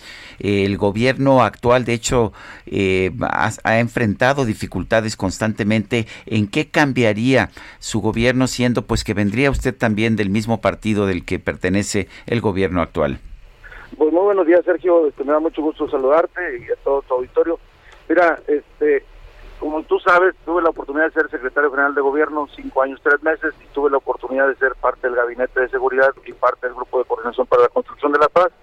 Obviamente, este, ahí se veían las, estrategias y, darle seguimiento a, las mismas, y en el cual yo considero que hemos dado resultados. Y digo hemos dado porque he sido parte de, este, este grupo, y hoy hay una gran diferencia entre lo que eh, cómo recibimos el Estado y lo que hoy es el Estado.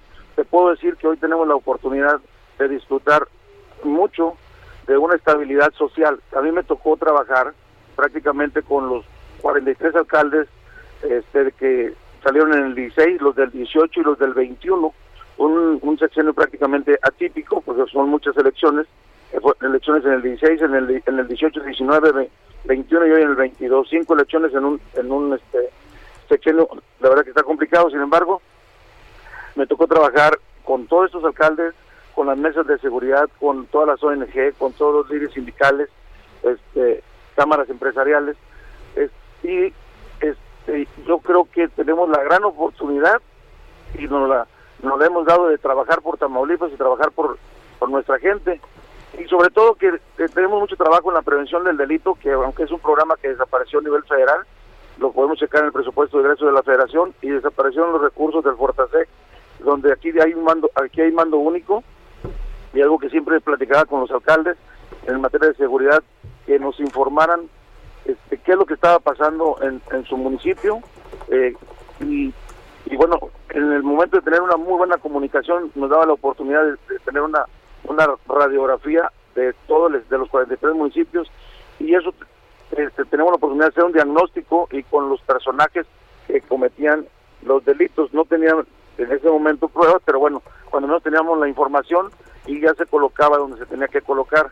Y hoy podemos decirte que tenemos la este, estabilidad, tenemos paz social, eh, no somos ilusos, falta mucho por hacer, pero sí hay una gran diferencia antes del 16 y pues la gente puede recordar, pero no creo que quiera recordar esos momentos de terror, de dolor, de donde el homicidio estaba en su máxima expresión, el secuestro, la extorsión.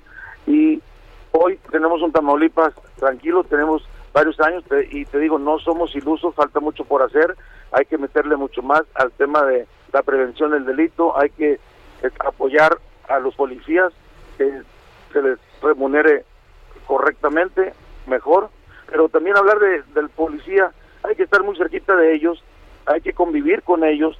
¿Por qué razón? Para que se sienta integrado. El ser policía en, un, en tiempos de guerra, en momentos difíciles, no quiere, nadie quiere ir por lo doble del dinero ni por lo triple.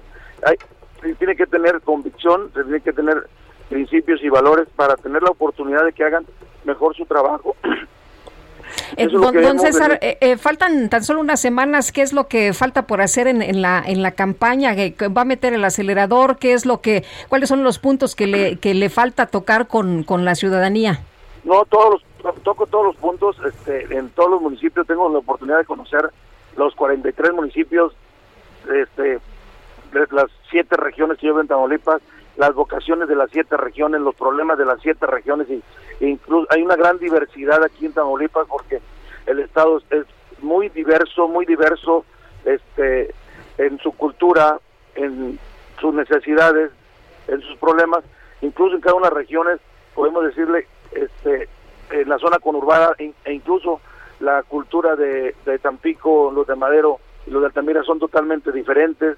Entonces, conozco bien el Estado, conozco bien sus problemas, sé cómo atenderlos, obviamente este, lo más importante aquí es que se tiene voluntad para hacer las cosas, se tiene lealtad para no quedarle mal al, al pueblo y, y tenemos una visión clara de lo que debe ser un, un gobierno y eso es lo que hemos venido haciendo y platicando con todos los actores del Estado, de las distintas eh, este, ideologías y al final del día, este, como, como gobierno hay que hacer un traje a la medida para cada segmento de la población y eso es lo que hemos venido haciendo a través de, de nuestro pasado y lo seguiremos haciendo primero Dios. César, ha habido acusaciones eh, en medios que presuntamente vienen del Departamento del Tesoro de Estados Unidos acerca de posibles nexos del crimen organizado detrás de la campaña de Américo Villarreal de Morena. ¿Qué, qué puede decir sobre ese tema?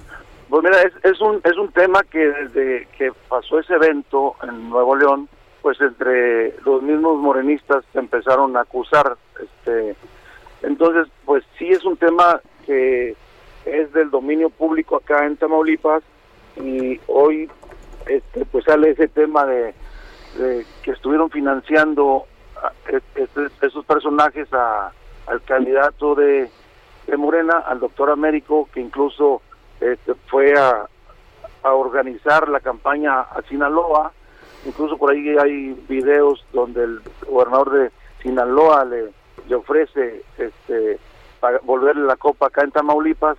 Y pues bueno es, algunos medios creo que en Estados Unidos está saliendo donde hubo depósitos de de este señor Carmona a las cuentas del hijo de del candidato y se hablan de cantidades muy importantes de, de recursos pero bueno eso ya la ley lo determinará eh, lo, lo, conducente aquí eh, qué es lo que pediría yo verdad que si es mentira que salga a, desmentirlo, ¿verdad?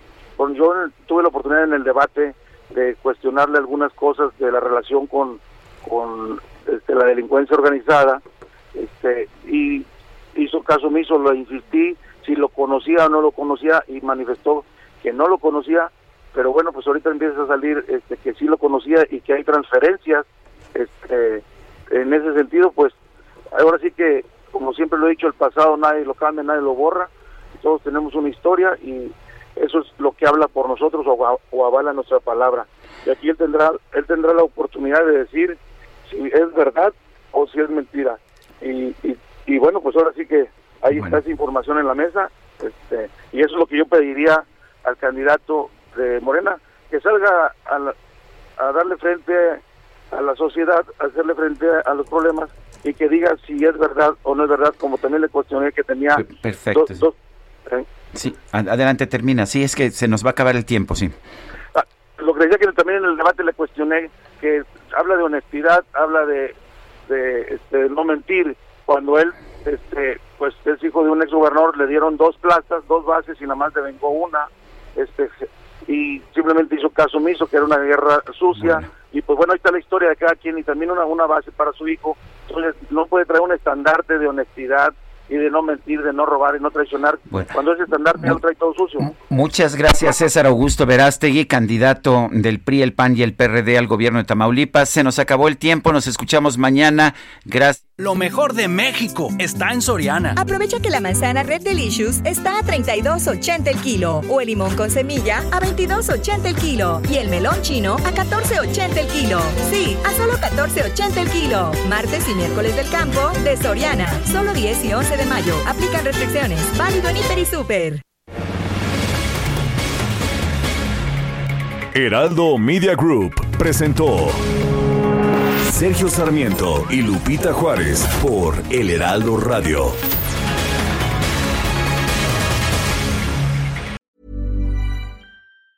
Ever catch yourself eating the same flavorless dinner three days in a row? Dreaming of something better? Well, HelloFresh is your guilt-free dream come true, baby. It's me, Kiki Palmer. Let's wake up those taste buds with hot, juicy pecan-crusted chicken or garlic butter shrimp scampi. Mm. Hello Fresh. Stop dreaming of all the delicious possibilities and dig in at HelloFresh.com. Let's get this dinner party started.